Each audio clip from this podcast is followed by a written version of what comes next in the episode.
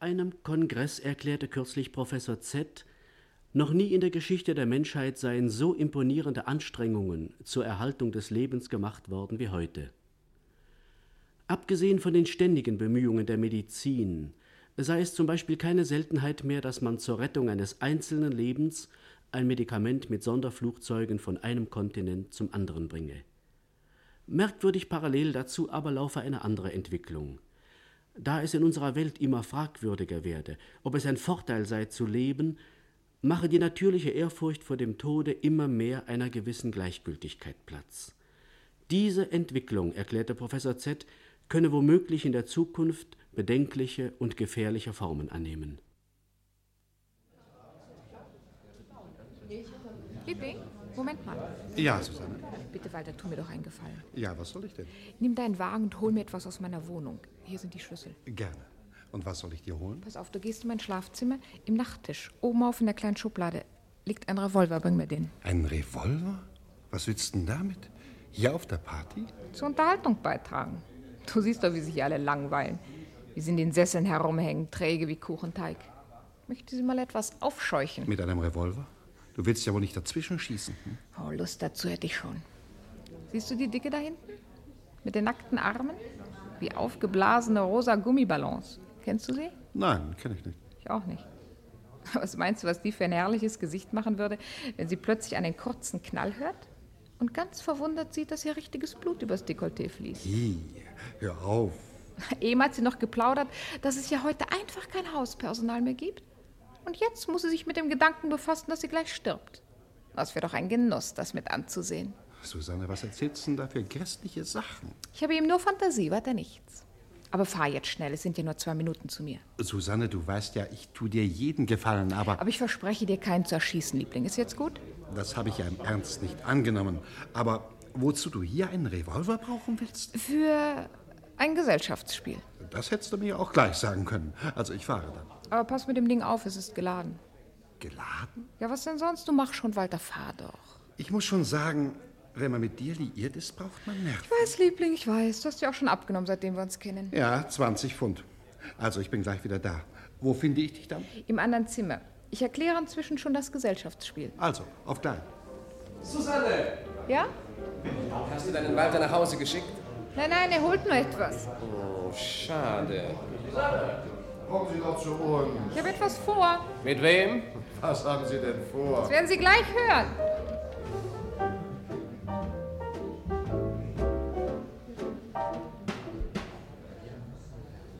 Nano? Was soll das wohl bedeuten? Keine Ahnung. Ist das nicht Susanne Malzahn da? Sie hat eben der Kapelle abgewinkt. Bitte verzeihen Sie, ich habe das Mikrofon für mich beschlagnahmt. Ich möchte etwas sagen. Ruhe, Susanne hält eine Rede. Endlich wird es komisch. Meine Herren, Wieso? Damen sind doch auch hier. Vielleicht meint sie, das sind alles keine. meine Herren, ich wende mich nur an Sie, nicht an die Damen. Ja, ich möchte ein Gesellschaftsspiel vorschlagen, das für die Damen weniger geeignet ist. Ein ziemlich spannendes Spiel, das verspreche ich Ihnen. Sehr gut. Ja, Es wird doch Zeit, dass irgendetwas geschieht. Wir sind alle satt und fade geworden. Wir langweilen uns zu Tode auf unerhört. unseren Partys. Hier auf dieser auch. Unerhört, mitten vor den Gastgeber. Sie hat doch recht, meine Liebe. Es ist doch nichts los, auf der ganzen Welt nicht.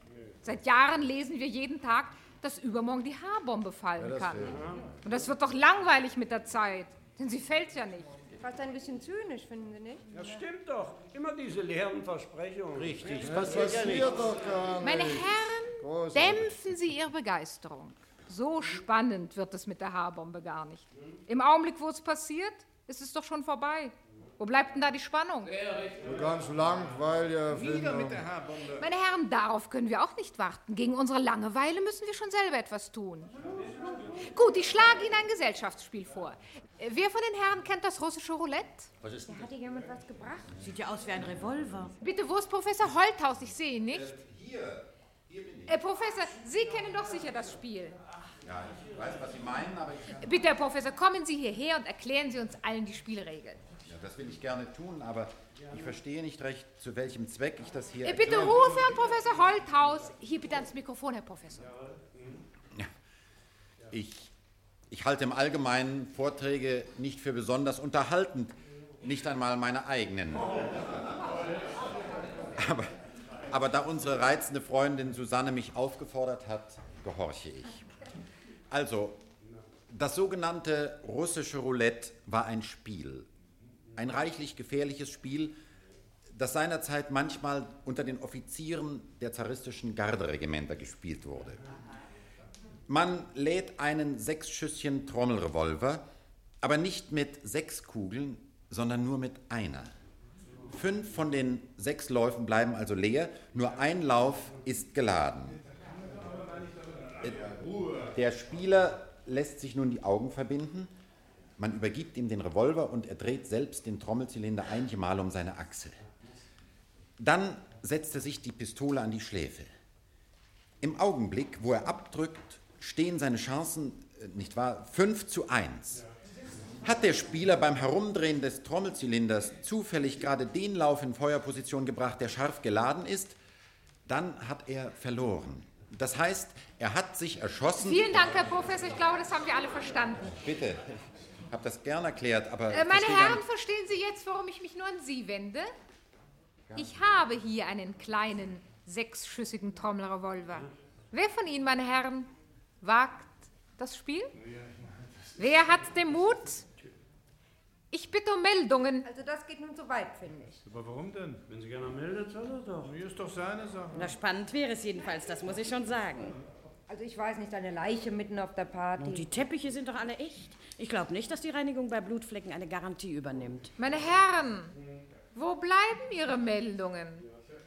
Ich hätte eigentlich gedacht, dass... Moment doch mal, ich komme ja schon. Da meldet sich jemand. Das ist doch Kersten. Steht ja nicht sowieso vorm Konkurs? Nein, Herr Kersten, es tut mir leid, das geht nicht. Warum denn nicht?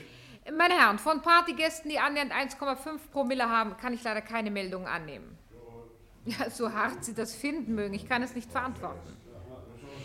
Äh, Bis die nächsten Meldungen kommen, möchte ich ein paar Vorbereitungen treffen. Vielleicht können wir inzwischen etwas Musik haben?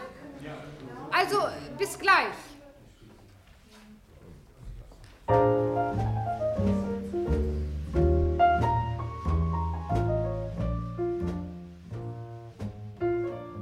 Sie wollen sich wirklich dazu melden? Ja, Aber warum denn? ich finde den Witz so gut. Ja, aber das Leben, das, das ist doch kein Witz. Ich finde ja. Ach, Sie müssen doch irgendeinen Grund haben, dass Sie das Mhm. mitmachen wollen. Gar keinen. Ach, das ist nicht wahr. Doch. Vielleicht wollen Sie sich nur mutig vorkommen. Ich bin nicht mutig.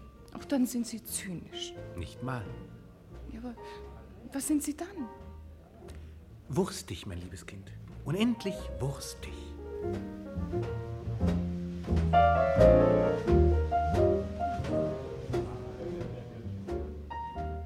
Georg, ich lasse das nicht zu. Ich melde mich. Das tust du nicht. Ich werde es nicht dulden. Ich melde mich.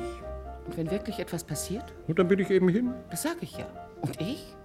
Mein Leben ist doch so hoch versichert. Was willst du? So einen Blödsinn wird die Versicherung niemals anerkennen. Ach, dann ist die Fabrik noch so viel wert, dass du in Saus und Braus nach 100 werden kannst. Ich habe das Gefühl, dass du dich wirklich ganz im Ernst melden willst. Stimmt. Na, ich habe dir ja gesagt, ich dulde es nicht. Macht nichts. Warum willst du das überhaupt? Soll ich dir sagen? Bitte? Ich möchte einmal im Leben etwas tun, was du nicht duldest. Es trotzdem tun.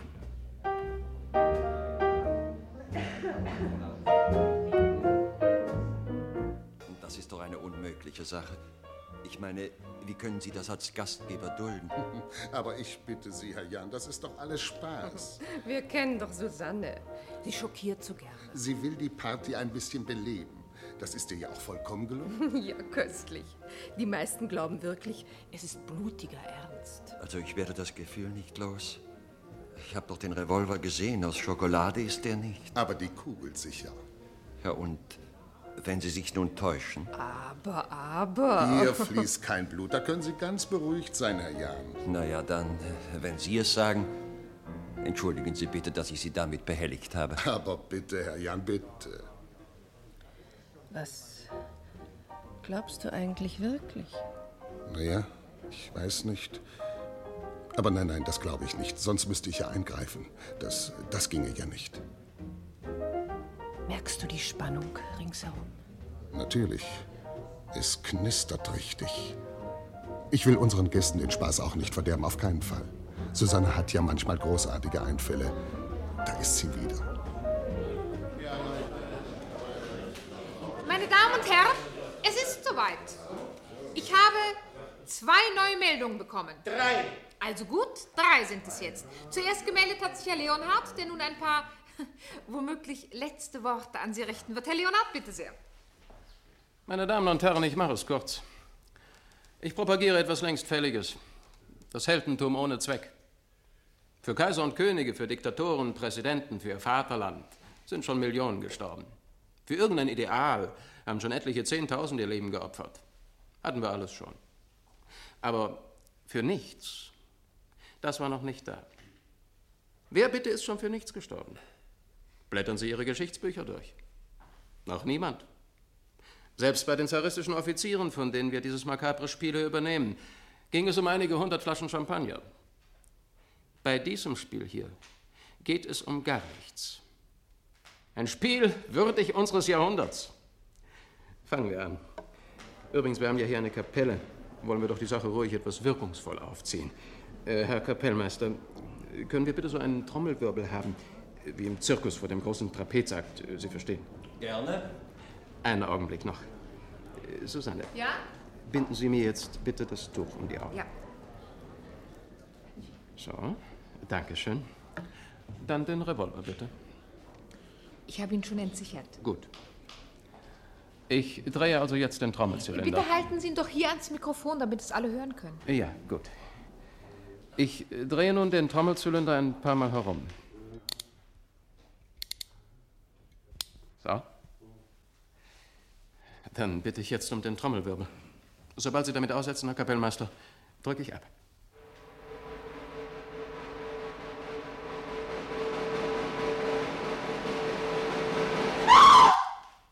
Einen Augenblick. Also, also bitte, so geht das nicht. Ich, ich möchte doch um absolute Ruhe bitten. Bitte Ruhe jetzt!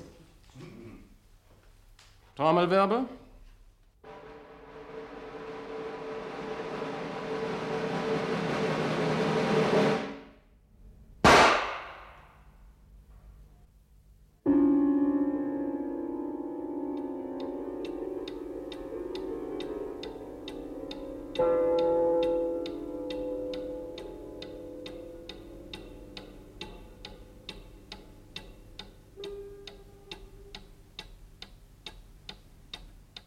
Als der Regierungsrat F. nach der Mittagspause an seinen Schreibtisch zurückkehrte, fand er dort eine Akte vor, auf deren Deckel in der steilen, unpersönlichen Handschrift eines Inspektors geschrieben stand Statistik der Selbstmorde 1. Januar bis 30. Juni. Regierungsrat F. fertigte nach Kenntnisnahme des amtlichen Materials ein Memorandum an. Von der Feststellung ausgehend, dass Selbstmorde zumeist mit primitiven und völlig unzureichenden Mitteln wie Schlaftabletten, Leuchtgas, Küchenmessern und dergleichen unternommen würden, machte er einen detailliert ausgearbeiteten Vorschlag, wie der Staat hier regelnd und mit vernünftigen Maßnahmen eingreifen könne. Das Memorandum des Regierungsrats F. wurde von seiner vorgesetzten Dienststelle mit einem schriftlichen Vermerk als undiskutabel bezeichnet und zu den Akten gelegt. Nur mündlich und daher völlig privat erklärte Staatssekretär Z, im Grunde könne man den Vorschlag nicht ganz von der Hand weisen, jedoch sei eine praktische Durchführung noch verfrüht.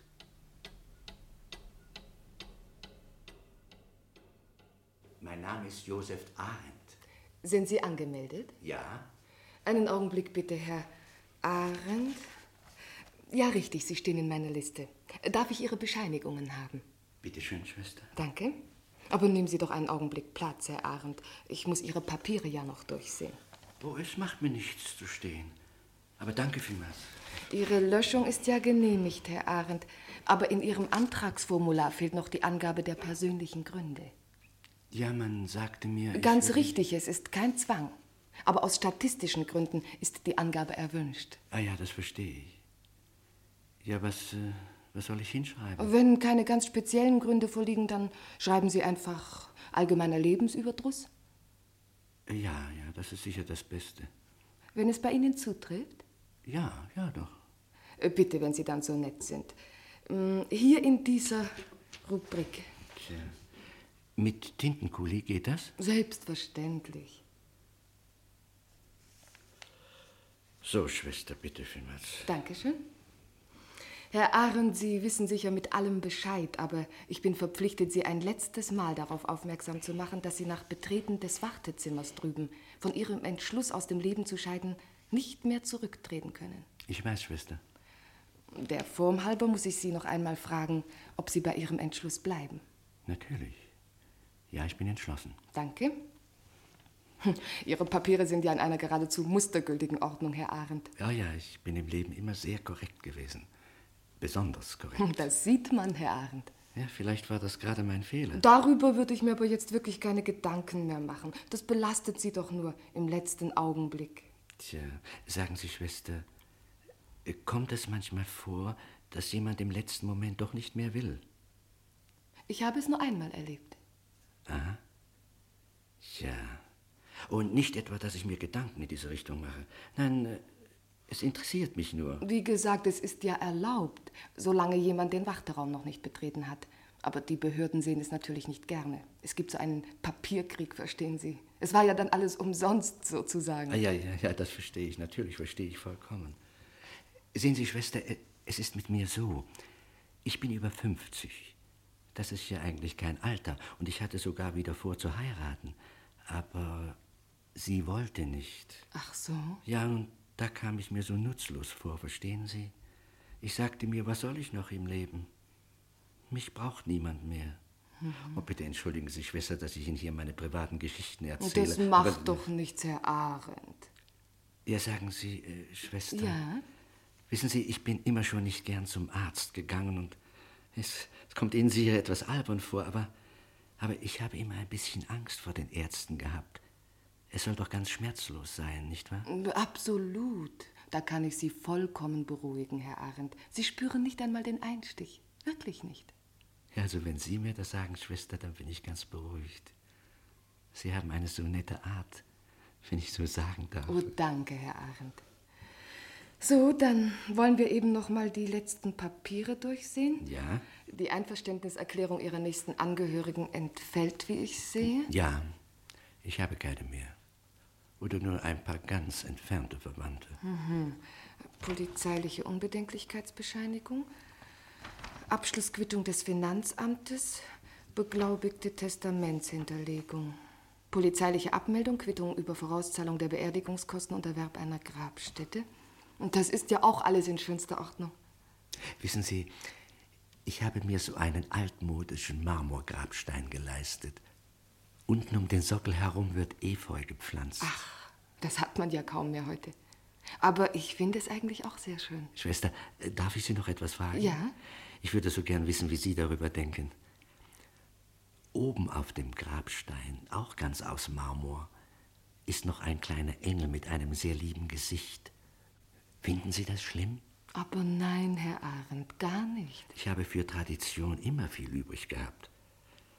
Vielleicht war das auch mein Fehler. Aber Herr Arendt, Sie sollen sich doch jetzt über so etwas keine Gedanken mehr machen. Na, Sie haben vollkommen recht, Schwester, vollkommen. Wenn Sie dann bitte im Wartezimmer Platz nehmen wollen. Die erste Tür links, Herr Arendt. Ja, danke vielmals, Schwester. Im Wartezimmer finden Sie Lektüre. Lesen Sie irgendetwas, bis Sie aufgerufen werden. Es lenkt Sie ab. Ja, ja, das, das, das ist vielleicht ganz gut. Ja. Dankeschön, Schwester, danke. Die erste Tür links war es, Herr Arendt. Oh ja, danke, danke, Schwester, danke. Empfang, Schwester Angelika? Steffen hier. Können Sie mal eben rüberkommen? Ja, ja, das geht. Ja, in Ordnung, kommen Sie Äh, gleich. Mhm.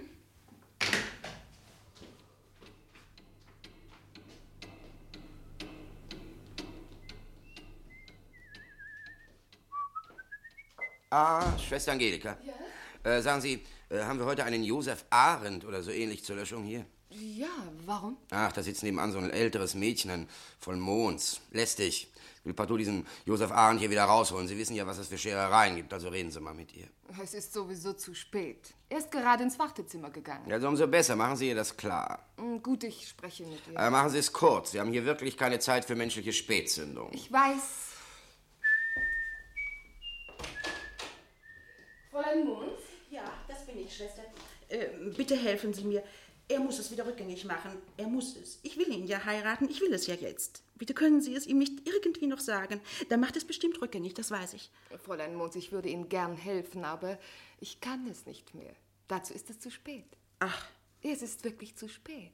Aber er ist doch eben vor einer Stunde erst von zu Hause weggegangen. Seine Portiersfrau sagt es mir vorhin, genau vor einer Stunde. Da kann er doch nicht jetzt schon. Es tut mir leid, Fräulein Mons, aber alle Formalitäten sind schon erledigt. Vor allen Dingen ist Herr Arendt schon ins Wartezimmer gegangen und Sie wissen vielleicht, dass es dann kein Zurück mehr gibt. Ach, schon ins Wartezimmer? Ja, wissen Sie es genau, Schwester? Ich habe ihn selber hineingehen sehen. Ach, wie dumm. Ich meine, wie dumm von ihm, wirklich. Er hat es ja nur gemacht, weil ich ihn nicht heiraten wollte. Und jetzt würde ich ihn heiraten. Ganz bestimmt würde ich es tun. Das hätten Sie sich wirklich etwas früher überlegen müssen, Fräulein Mons. Sie wussten doch sicher, dass Herr Arendt seine Löschung beantragt hatte. Das wird doch veröffentlicht. Hm. Ja. Sie hätten ja einen Einspruch versuchen können. Hm. Aber ich dachte doch nicht, dass sein Antrag genehmigt wäre. Nie hätte ich das gedacht. Ist doch so weit gesund. Und er hatte noch eine Anstellung gehabt als Buchhalter. Sie wissen doch, dass das ein aussterbender Beruf ist. Da wird eine Genehmigung eigentlich immer erteilt, wenn sonst alles in Ordnung ist. Also es gibt jetzt überhaupt gar keine Möglichkeit mehr. Nein, gar keine. Ich habe ihn richtig gern gehabt, Schwester. Wirklich. Wir kennen uns schon lange, fast zwei Jahre schon. Es war so eine gute Freundschaft. Ja, Fräulein Mons, das glaube ich Ihnen gerne, aber. Äh, Verstehen Sie, mir genügte es ja so, aber Ihnen nicht. Er wollte absolut, dass wir heiraten. Ja, ja. Und dann stellte er diesen Antrag, äh, wollte mich damit zwingen, Ja zu sagen. Ich nahm es nicht ernst. Ich dachte, er tut nur so. Er weiß ja ganz genau, dass der Antrag nie genehmigt wird. Es soll nur Eindruck auf mich machen, dachte ich. Ja, Fräulein Mons, ich verstehe das ja alles. Er lief zu Behörden und kam mit Bescheinigungen und kaufte einen Grabstein. Ich sah mir das alles ganz ruhig mit an und sagte nichts. Es war, als ob wir auf eine stumme Art miteinander darum kämpften, wer nachgeben soll. Aber nein, nein, ich glaube nicht, dass ich wirklich gedacht habe, es könnte ernst werden. Das habe ich bestimmt nicht geglaubt, ganz bestimmt nicht. Ja, Fräulein Munz, es tut mir leid, aber ich habe zu tun. Sehen Sie, jetzt habe ich Sie aufgehalten, das wollte ich nicht. Aber ich kam so ins Erzählen und Reden und ja, hilft dir alles nichts mehr. Nein, es ist zu spät. Die Neuen, wissen Sie, äh, geschlagene zehn Minuten musste ich auf die warten. Fährt ja nur alle Viertelstunde. Und wenn ich die Bahn vorher noch gekriegt hätte. Schwester Angelika, wo bleiben Sie? Ja, denn? ja, ich komme. Ähm, Auf Wiedersehen, Fräulein Mons. Auf Wiedersehen, Schwester. Na, Schwester Angelika? Wieder vom Hauch des Tragischen angeweht? Sie war ganz vernünftig. Nun gehen Sie schon an Ihre Arbeit. Draußen wartet ein Herr Brack auf Sie. Seine Papiere sind schon in Ordnung. Er war nur einen Augenblick weg. Weg? Wieso weg? Er wollte nur eben noch in der Kneipe drüben einen Schnaps trinken. Ja, sagen Sie mal, sind Sie denn wahnsinnig geworden? Solche Sachen zu erlauben? Wenn ich das nicht melde, so haben Sie das nur einer mir selbst völlig unverständlichen Neigung für Sie zu verdanken. Da habe ich ja Glück gehabt. Aber ich sag es Ihnen. Machen Sie nicht solche Geschichten. Und jetzt gehen Sie löschen. Gehen Sie löschen.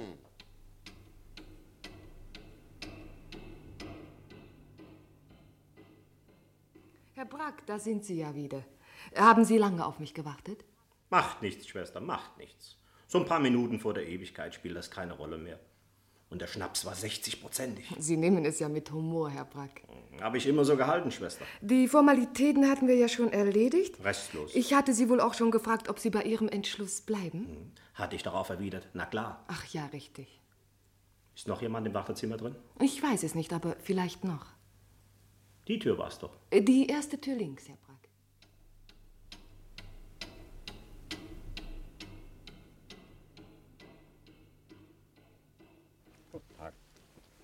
Guten Tag.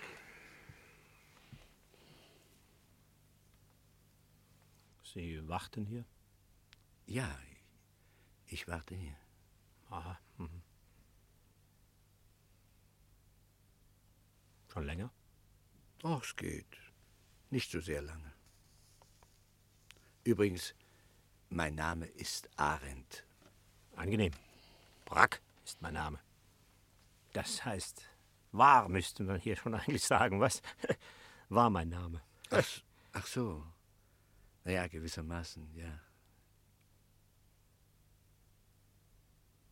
Sie sind ja wohl als nächster dran, Herr Arendt. Ja, das bin ich. Sagen Sie, haben Sie auch solche Scherereien gehabt auf den Behörden? Nein, eigentlich nicht. Na, aber ich. Zum Beispiel gebe ich auf so einer Dienststelle meinen Antrag ab. Da gibt es doch auf diesem Formular eine Rubrik persönliche Gründe. Kennen Sie ja nicht. Also, ich hatte da schlicht und einfach hingeschrieben, mir reicht's. Na, warum nicht? Aber wie der Beamte das sieht, sagt er, das geht nicht. Ich sage, wieso nicht? Nein, sagt er, das ist eine Angabe, die statistisch nicht auswertbar ist. Ah, nun bin ich ja nicht gerade auf den Mund gefallen. Ich sage, Sie hören Sie mal. einen Augenblick. Was ist? Ich dachte, es käme jemand. Ich hörte irgendwas. Ich höre nichts. Ich muss doch bald aufgerufen werden. Wohl noch nicht. Also, ich sage zu den Beamten da, Sie hören Sie mal. Warum ich aus dieser Welt hier abhaue, das muss ich ja wohl selbst am besten wissen. Und eure Statistik, die kann mir schnurzegal sein. Aber was glauben Sie? Ich musste ein neues Formular ausfüllen, von oben bis unten, und die Rubrik da freilassen. Aber jetzt passen Sie mal auf. Vorhin bei der Schwester draußen kriege ich doch zu hören, dass ich diese Rubrik auch hier noch ausfüllen kann. Ist sogar erwünscht, sagte sie. Na, was meinen Sie, was ich da jetzt hingeschrieben habe? Tja, ich. Ich weiß nicht. Genau dasselbe. Mir reicht's. Und was glauben Sie, wie der Beamte sich ärgert, wenn er morgen mein Formular so zurückkriegt? Mit mir reicht's. Und morgen? Was soll er da noch machen? Gar nichts kann er machen. Nochmal ausfüllen. Aber nicht doch, nicht doch. Meine einmalige Handschrift, die ist morgen nicht mehr vorrätig. Glauben Sie nicht, dass der sich schwarz ärgert? Ja, er wird sich sicher ärgern. Na und ob. Aber Spaß beiseite. Ich habe das ja nicht etwa aus Stuff hingeschrieben. Ich meine das ja ganz im Ernst. Mir reicht's. Das ist mein ganz persönlicher Grund. Wissen Sie, ich habe mir immer schon gesagt. Äh, Moment. Ein Augenblick. Kommt da nicht jemand? Nee. Scheint noch nicht. Also, ich habe mir immer schon gesagt, alt werden, das mache ich nicht mit. Rheuma kriegen, nichts mehr vertragen können, keine Brasilzigarren, keine Frauen, nichts für mich. Leben, verstehen Sie? Mit jedem Nerv leben. Aber wenn das nicht mehr geht, dann besser aufhören. Überm Essen, ja, wenn es am besten schmeckt. Mitten aus dem Vollen. Warum haben Sie denn eigentlich einen Antrag gestellt? Ach Gott, ich, ich mag darüber nicht gern reden, wissen Sie. Ich, äh, Sagen Sie bloß wegen einer Frau. Oh, bin ich aber gerade ins Fettnäpfchen gedreht. Das wollte ich nicht. Äh, Tut mir leid, Herr Arendt. Wirklich. Ach, es macht nichts. Sie konnten ja nicht wissen. Aber denken Sie denn darüber jetzt noch nach? Ich hab's doch irgendwie gemerkt, dass Sie gar nicht so richtig zuhören. Nein, nein, nein, ich habe an etwas ganz anderes gedacht.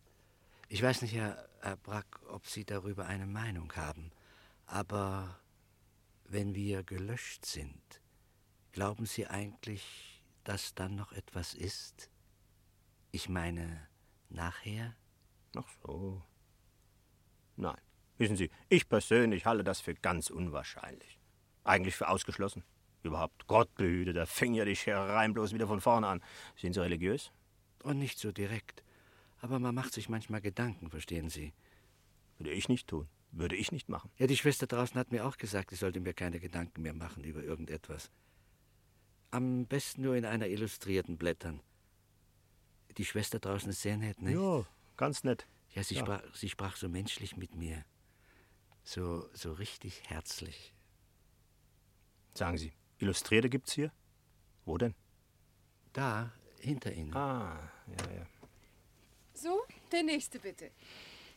Herr Josef Arndt, nicht wahr? Ja, das bin ich. Na, also dann. Oh, bitte, Herr Arndt, kommen Sie. Dankeschön, Schwester. Dankeschön.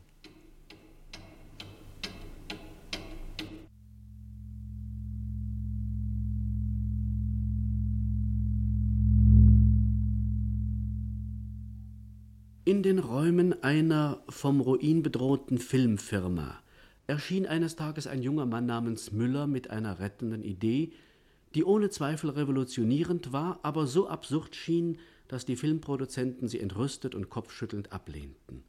So weit, erklärten sie, seien wir nun doch noch nicht. Bitte? Wilhelm Kunze, ich möchte meinen Scheck abholen. Kunze, Kunze. Äh, In welchem Film sind Sie denn engagiert? Bei Herrn Collin, der Scheck sollte um zwei herum fertig sein. Komparse, ja? Wie hoch soll der Scheck sein? 100.000. Ah, jetzt weiß ich Bescheid. Sie sind das. Hm. Ja, Herr Kunze, da fehlt aber leider noch die Unterschrift vom Produzenten. Äh, Können Sie nicht nachher nochmal wiederkommen? Das geht nicht. Um vier ist die Aufnahme. Und nachher da kann ich keine Schicks mehr abholen. Ach so, bei 100.000 habe ich mir schon gedacht, dass das sowas ist. Meine Mutter wartet draußen. Ich will ihr den Scheck ja mitgeben. Vorher natürlich. Äh, Herr Kunze, ich gehe mal eben zum Produzenten rein. Warten Sie einen Augenblick. Ja, gern.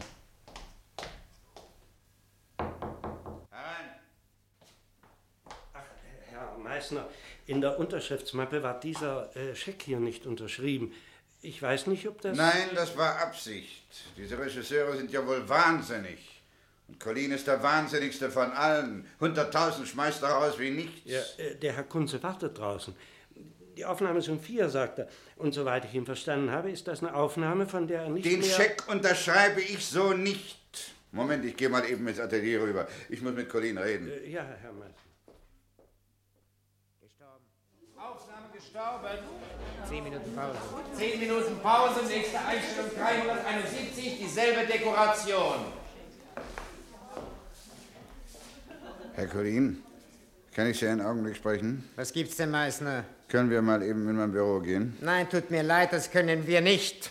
Und wenn Sie zehnmal der Produzent des Films sind, ich bin der Regisseur des Films und brauche meine verdammte Ruhe. Pausen, Herr Meißner, sind für mich keine Pausen. Mal muss ich mich ja konzentrieren Herr können. Colin, behalten Sie doch Ihre Nerven. Meinetwegen können wir auch hier sprechen. Jeschke, verschwinden Sie einen Moment. Ja. Und sorgen Sie dafür, dass in zehn Minuten alles zur Aufnahme klar ist. Geht in Ordnung. Also, was gibt's so Wichtiges? Hören Sie mal zu, Colin. Ich habe mir die Gagenliste mal angesehen. Geht das jetzt wieder los? Wollt ihr unbedingt erreichen, dass ich die Regie mitten im Film hinschmeiße? Gottes Willen, Herr Colin. Also was ist los? Stars kosten ihr Geld. Das wisst ihr wohl selber. Davon spreche ich ja gar nicht. Ich meine da eine Nebenrolle. Aha. Ich ahne schon. Ja, was. also ganz im Ernst, Colin. Sehen Sie, die beiden Hauptdarsteller bekommen je 500.000. Alles in Ordnung. Aber für eine Nebenrolle, für eine Szene von 60 Metern, engagieren Sie da einen Mann für 100.000. Das ist doch Wahnsinn. das ist kein Wahnsinn, mein Verehrter, das ist Superrealismus. Das ist der neue Filmstil, den ich entwickelt habe, ja? Und der euren verdammten Laden hier noch gerade vor der Pleite gerettet hat. ich weiß, Herr Colin. Bloß für 60 Meter, sagen Sie? Für zwei Minuten in einem Film von anderthalb Stunden und dafür schmeiße ich 100.000 raus. Na, das ist es doch, was Sie sagen wollten, nicht? Ja, ja, das, das ist es. So, und jetzt will ich Ihnen mal was sagen. Erstens sind diese zwei Minuten der Angelpunkt des ganzen Films, falls Sie als Filmproduzent mal gehört haben, was das ist. Genau da liegt der Höhepunkt des Konflikts, die große Szene für den Hauptdarsteller, also für den europäischen Maler, den er spielt. Glaube ich Ihnen ja alles. Moment, ich will Ihnen noch was sagen. Ganz davon abgesehen sind es genau die zwei Minuten, die den Film zum Kassenschlager machen. Darauf können Sie Gift nehmen, weil ich die in meinem Stil drehe, im berühmten, superrealistischen Colin-Stil. Aber hören Sie, Reden Sie mir bloß nicht in die Regie rein, sonst lege ich Sie nieder, verstehen Sie heute noch, jetzt sofort. Herr Colin, wir wollen uns doch nicht erzürnen. Oder glauben Sie, ich will es mit Ihnen verderben? Sie sind doch nun mal der größte Regisseur, den wir seit Jahren im Film haben. Wem sagen Sie das? Übrigens sind in der Presse leider wieder ein paar Angriffe gegen den Superrealismus aufgetaucht. Ah, das habe ich gern. Die üblichen Argumente, was Geschäft mit dem Tode und so. Natürlich ist es albern genug, aber Äh, diese Zeitungsschreiber, diese sitzen gebliebenen Humanisten mit ihren zarten kleinen Wurstfingern, was die schon schreiben. Meißner, arrangieren Sie gleich für die nächste Woche eine Pressekonferenz. Den Brüdern werde ich was erzählen. Ja, gut, Herr Colin. Bei jedem zweiten Satelliten, der zu irgendeinem albernen Stern hochgejagt wird, gehen zwei, drei Menschen rauf. Die Technik darf ja Leute verbraten, so viel sie will. Aber die Kunst? Die Kunst? Hm. Wir dürfen das nicht. Bei uns ist das gleich eine Art Verbrechen. Ach, die sind ja verrückt. Ja, praktisch, Herr Colin, kann uns ja keiner was machen. Na sicher nicht, aber diese, diese moralische Diffamierung. Also ich arrangiere die Pressekonferenz. Gut, und dann machen Sie jetzt keinen Quatsch, Meißner. Unterschreiben Sie die 100.000. Ich brauche die Szene, basta. Lieber Colin, grundsätzlich habe ich ja nicht das Geringste dagegen, aber ist denn sowas nicht ein bisschen billiger zu machen? Nein, geht nicht. Sie wissen doch, wie ich da denke. Leben und leben lassen. Kennen Sie eigentlich die Szene, um die es da geht? Nein. Keine Ahnung. Na ja, na Mensch, Meißner, äh, dann kannst du ja auch nicht wissen, warum mir die Szene so irrsinnig wichtig ist. Also pass auf. Das Ganze spielt im Palast eines Maharajas, so Anfang des Jahrhunderts. Der Maharaja hat sich diesen Maler aus Europa kommen lassen, die Hauptrolle, ja? Ja, ich weiß. Er hatte den Auftrag, ein paar Riesenölschinken zu malen aus der Geschichte des Herrscherhauses, historische Szenen und sowas. Hm. Kriegt das gut bezahlt, pinselt also. Ja. Und? Na, warte ab, warte ab. Es wird gleich spannend. Also, er zeigt dem Maharaja so ein Gemälde. Darauf ist dargestellt, wie der Maharaja persönlich einen Attentäter, war ja schiefgegangen, ja, wie er den da persönlich enthauptet im Beisein des Hofes. Sagt der Maharaja, wie er das Ölgemälde betrachtet, sehr schön alles, haben sie wunderbar gemalt, sehr gut getroffen, der Kopf des Attentäters gerade vom Rumpf getrennt, wie er hier in den Sand rollt, auch noch gut. Aber hier, wie ihm das Blut aus dem Hals schießt, das stimmt nicht. Ganz falsch. Ja. Sieht in Wirklichkeit vollkommen anders aus. Herr Gullin, alles fertig zur Aufnahme. Stören Sie nicht, ich komme gleich. Okay, Chef. Also der Maler ist natürlich gerne bereit, das umzumalen und will nur wissen, wie das in Wirklichkeit aussieht. Hm. Sagt der Maharaja, das kann ich Ihnen nicht erzählen, das müssen Sie sehen. Winkt, und jetzt pass auf, winkt einen von seiner Leibwache heran und sagt zum Scharfrichter, köpfen Sie den mal. Nein. Und den Maler schiebt ein Stück nach vorne, jetzt passen Sie mal auf, wie das aussieht. Na, ist das eine Szene, ist die toll? Ja, allerdings, das ist richtiger großer Collinstil. Verstehst du, jetzt ist der Maler in seinem Konflikt. Soll er bleiben, soll er abhauen, pipapo, aber das interessiert ja jetzt nicht. Aber dieser Maharaja ist ja beinahe sowas wie ein Vorläufer deines Superrealismus. Deswegen bringe ich doch die Szene, Mensch. Herr Kollegen! Geht gleich weiter, ich komm schon. Gut. Na, also Meißner, unterschreib die 100.000 und lass das lamentieren. Also schön. Na, sieh mal, der Mann hat Frau und Kind. Eine Mutter hat er auch noch. Ich denke, da menschlich, die müssen anständig versorgt sein. Na, was glaubst du eigentlich, wozu der Kunze die Rolle sonst übernimmt? Komparse, verdient kaum Schon was. gut, reden wir nicht mehr drüber. Ich spare das woanders wieder ein. Was kriegt eigentlich der Scharfrichter? Ich glaube, 1000. Na, viel zu viel, die Hälfte. Todesstrafe ist abgeschafft. Wo wollen diese Brüder denn noch was verdienen, außer beim Film? 400, klar? Mehr als genug, dem tut's ja nicht weh. Stimmt, also gut. Dann also bis zum AT. Bis zum AT. So, los, Jeschke, Aufnahme. Okay, Chef. Alles fertig war zur Aufnahme, Einstellung 371, das erste Mal. Sagen Sie, Chef, ich höre das überall, dann bis zum AT. Was heißt denn das? Verstehe ich gar nicht. Das kennen Sie nicht? Dann bis zum Atomtod heißt es. Bis zum AT, sehr gut. Kommt ja eines Tages mal. Na klar. Jeschke, wie spät? Zehn vor drei, Herr Collin. Wann haben wir die Enthauptungsszene? Um vier. Um vier schon? Dann müssen wir aber machen, dass wir hier weiterkommen. Etwas Beeilung. Okay. Etwas Beeilung bitte, alles die Plätze einnehmen wie gehabt. 371, das erste Mal.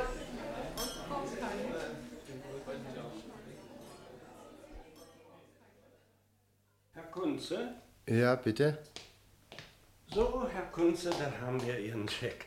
Äh, Tut mir leid, hat ein bisschen gedauert. Nicht so schlimm. Ich habe noch Zeit bis vier. Wenn Sie dann hier noch unterschreiben wollen. Ja, gern.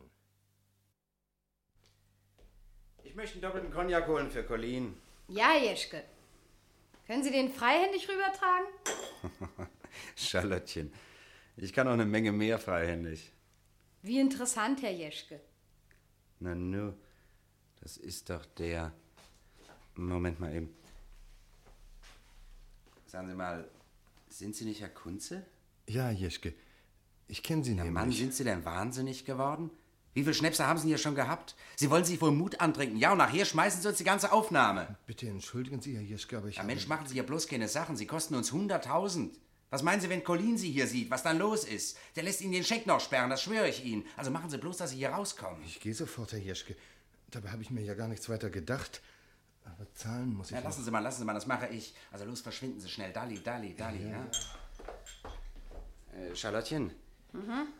wie viel Schnaps hat er gehabt? Zwei. Hm. Das geht ja noch. Die können Sie Colin auf die Rechnung graden. Gemacht.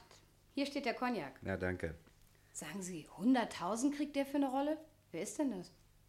Interessiert Sie, hm? Warum nicht? Wegen der 100.000. Warum nicht?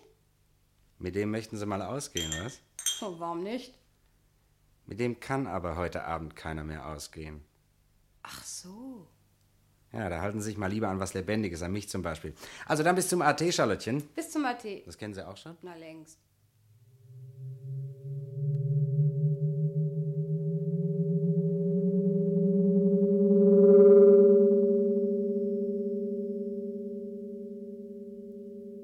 Als Herr Gustav B. beim Frühstück in der Morgenzeitung las, die jüngste Entwicklung der weltpolitischen Lage sei alarmierend und rücke die Möglichkeit eines Atomkrieges in gefährlichste Nähe, schüttelte er weiter kauend den Kopf. Er hatte diese selbe Erklärung fast wörtlich übereinstimmend nun schon so oft in den Morgenzeitungen gelesen, dass sie ihn nicht mehr beunruhigen konnte. Kurz darauf verabschiedete er sich flüchtig von seiner Familie, um ins Büro zu fahren. An diesem Morgen aber erreichte er sein Büro nicht. Die Ursache der Fahrtunterbrechung konnte er nicht mehr bewusst registrieren, da sich das gesamte Stadtgebiet im Zentrum des Atomblitzes befand. Da, Vater. Was gibt es? Oh, nichts weiter. Ich komme nur so rein. Äh, Bitte, dann geh wieder. Ich habe zu tun. Verstehe gar nicht, was du immer tust. Lohnt doch gar nicht mehr. Wer tut denn noch was seit dem Atomblitz? Bitte überlass das mir. Du kannst es bloß nicht entbehren, glaube ich, irgendwas zu tun. Habe ich recht? Lass mich in Ruhe jetzt. Das ist doch wahr. Was du da machst, das hat doch gar keinen Zweck. Noch Bücher führen. Für eine Firma, die es gar nicht mehr gibt. Ist doch verrückt. Hauptsache, man hat was zu fressen. Bitte Äh, geh jetzt und lass mich machen, was ich will. Ich, äh, ich wollte dir da bloß noch was erzählen. Du sagst das so merkwürdig. Ist so merkwürdig. Wieso denn? Hast du wieder irgendetwas angestellt? Ach, naja, aber nicht so schlimm. Was du schon nicht so schlimm nennst. Also rede. Mutter habe ich es eben schon gesagt. Also rede. Du. Du hast doch gestern noch gesagt, die Ilse von drüben, die isst uns noch alles weg, was wir haben. Mutter gibt dir ja auch immer was. Ja? Und? Die Ilse ist lästig. Hast du selber gesagt. Was hast du mit ihr gemacht? Naja, also. Ach, kannst dir doch denken. Ja, ich kann es mir denken. Richard, ich will dir sagen, warum ich hier arbeite. Warum ich etwas tue, was eigentlich ganz sinnlos ist. Kolonnen rechnen, die nichts bedeuten. Bilanzen ziehen, hinter denen nichts steckt. Aber es ist nicht so sinnlos, wie es aussieht. Für mich hat es einen Sinn. Ich will nicht wissen, was draußen alles vor sich geht. Draußen. Vor dieser Tür. Vor diesen Wänden. Ich versuche für ein paar Stunden am Tag so zu tun, als ob alles noch wäre wie vorher. Vater, bist mir nicht böse, nein? Wie hast du es gemacht? Kein Blut oder sowas. Ganz sauber. Wie du es gemacht hast, will ich wissen. Geschubst. Was heißt geschubst? In den Kanal. Immer jagt er uns in Angst. Wenn die Polizei das nun entdeckt. Ach, Mutter, die Polizei! Es gibt eine Wasserschutzpolizei, das weiß ich. Wenn sie den Kanal herunterfahren und die Leiche finden. Ach, Mutter, das war früher mal. Die paar Polizisten, die es noch gibt. Auf dem Kanal überhaupt nicht. Was sagst du denn dazu? Ich habe mich daran gewöhnt, nicht mehr viel zu sagen. Ich halte das nicht mehr aus, ich nicht. Immer diese entsetzlichen Geschichten. Ich weiß gar nicht, warum sich Mutter immer so aufregt. Richard, du bist nicht mein Sohn, du nicht. Erich, der war es. Der war gut. Der tat nichts, was nicht recht war. Auch jetzt in dieser furchtbaren Zeit hätte er nichts Unrechtes getan. Und Erich musste umkommen im Atomstrahl. Aber du bist geblieben. Du bist geblieben. Ach Mutter, das hast du uns ja schon hundertmal erzählt. Nur lass das doch. Nein, ich lasse es nicht. Ich werde es euch noch 200 Mal erzählen, 300 Mal. Die Guten sind umgekommen und die Bösen sind am Leben geblieben. Sie morden in den Ruinen und glauben, das macht nichts. Denn sie glauben nicht, dass das jüngste Gericht noch kommt. Das jüngste Gericht, das ist ja schon vorbei, Mutter. Ist ja schon gewesen. Nur die Bösen sind am Leben geblieben. Nur die Bösen. Wieso eigentlich? Du bist ja auch am Leben geblieben. Ich will nichts von dir wissen. Nichts mehr. Das hat aber hingehauen, was? Aber ist doch logisch, oder? Trotzdem, Richard, lass doch solche Sachen. Warum denn? Warum soll ich das lassen? Wenn's logisch ist, warum denn? War das Mutter? Ist sie weggegangen? Klar, jetzt geht's jetzt zur Mauer. Ach so. Und betet vor Erichs Atomschatten. Du, hast du dir den mal genau angesehen? Warum? Was meinst du damit? Pass auf. Wie der Atomblitz gekommen ist, hat er doch gerade so dagestanden. Wie einer, der betet. Mutter sagt ja immer, er hat gerade gebetet. Sieht ja auch so aus. Aber ist doch Quatsch. Weißt du, was er gerade gemacht hat? Was denn? Ich kann's dir genau sagen. Er hat gerade einen Apfel in der Hand gehabt. Oder so in beiden Händen, verstehst du? Weiter nicht. Am Schatten auf der Mauer siehst du ganz genau, wie er gerade den Mund aufgemacht hat, um reinzubeißen. Und in dem Moment ist der Atomblitz gekommen. Von wegen gebetet. Da hat wohl keiner mehr Zeit gehabt zu beten. Sage ich ja. Aber lass doch Mutter bei dem Glauben, Richard. Lass sie doch bitte. Wieso denn? Warum denn? So ein romantischer Zimt. Gebetet. Richard, was machst du da? Radio an. Muss denn das jetzt sein? Wo sie sowieso jeden Tag bloß eine Stunde was senden, dann lass mich doch. Ich habe dir doch gesagt, dass ich zu tun habe. Na ja, ich weiß. Und manchmal können wir noch beim Wiederaufbau auf Siehst du? Wege zurückgreifen, Zu senden die was. uns erhalten geblieben sind. So hat durch einen wunderbaren Zufall eine Kostbarkeit den Blitz überstanden, die Sie nun hören. Schöne Gigolo, arme Gigolo. Bitte stell das ab. Warum denn? Stell das ab, bitte. Stell das ab! Na schön. Zufällig finde ich's auch blöde. Also, ich gehe dann. Richard, was ist? Tust du mir einmal einen Gefallen? Was denn? Geh zu Mutter hin. Sie ist sicher noch an der Mauer. Na, soll ich ihr was bestellen oder wie? Deine Bemerkung vorhin war sehr ungezogen. Was für eine Bemerkung? Du nanntest sie logisch. Ach so, das. Tu mir einen Gefallen und entschuldige dich dafür. mm. Was überlegst du? Na, Ich überlege es ihm noch. Also schön von mir aus. Haben wir eigentlich was zu essen heute? Ich weiß es nicht, ich glaube nicht. Habe ich mir gedacht. Muss ich ja wieder was besorgen. Äh, Nein, nein, ich will das nicht. Äh, Die Art, wie du etwas besorgst, die. Nein. Lieber hungere ich. Hm, Was du nicht sagst. Wirst schon essen, wenn ich was anbringe. Gehst du zu Mutter hin jetzt? Ja doch, ja doch. Ich gehe. Laut anliegender Rechnung an Material geliefert. 164,50 minus 3 Na Mutter, noch hier? Ja, es wird mir nie lang hier. Aber immer stehen? Bist doch müde. Ach nein, Weißt du, hier müsste eine Bank sein, dass du sitzen kannst, so vor der Mauer. eine Bank, ja. Du Mutter, ich mach dir eine. Weißt du, dass du hier immer sitzen kannst. Richard, das geht doch gar nicht. Wo willst du Holz hernehmen und Nägel? Was denn? Klau ich irgendwo? Tu so etwas nicht, nein. Ich will keine Bank. Du sollst mir keine Bank machen, ich will es nicht. Ich setze mich nicht auf so eine Bank. Ihr seid beide komisch mit sowas. Aber schön? Dann lasse ich es eben. Ja, lass es. Lass es, Richard. Es macht mir auch gar nicht zu stehen. Es ist wie eine Andacht, wenn ich hier bin. Da spüre ich meine Beine gar nicht. Wie deutlich man doch alles erkennen kann, am Atomschatten nicht. Weißt du, ich habe ihn mir neulich auch mal genau angesehen und. Hm, Was wolltest du sagen, Richard? Auch nichts. Ich meine nur so. Was meinst du? Ich sage bloß. Ich sage bloß so, man sieht wirklich alles ganz deutlich noch. Ja. Wie er die Hände faltet und sein Gesicht. Natürlich, es sind nur die Umrisse da.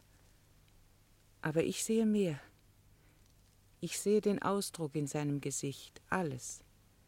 Seine Augen, seinen Mund, ganz wie er war. Du, hast du das gehört? Was? Ich meine, ich hätte eben so ein Klingeln gehört weit weg. Ein Klingeln? Nein. Sie sagen, in der Stadt soll wieder eine Straßenbahn fahren. Die Linie 5 von früher. Ich dachte schon, die hätte ich eben gehört, aber Eine Kirche ist noch nirgends wieder auf.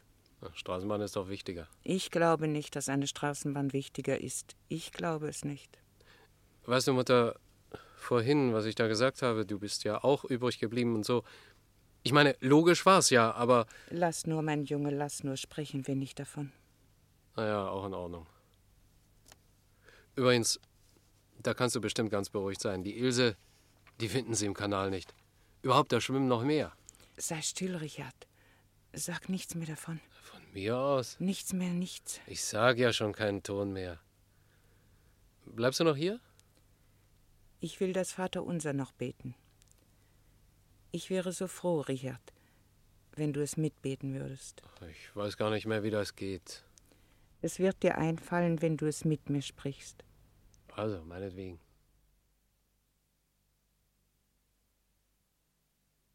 Wenn er eines Tages stattfindet, der Untergang der Welt, längst angekündigt in tausend Leitartikeln, in allen Kaffeehäusern, Straßen, Bordells, in Vortragssälen und in der Offenbarung Johannes, längst verschuldet durch unsere Schuld, dann werden wir es vorher gewusst haben.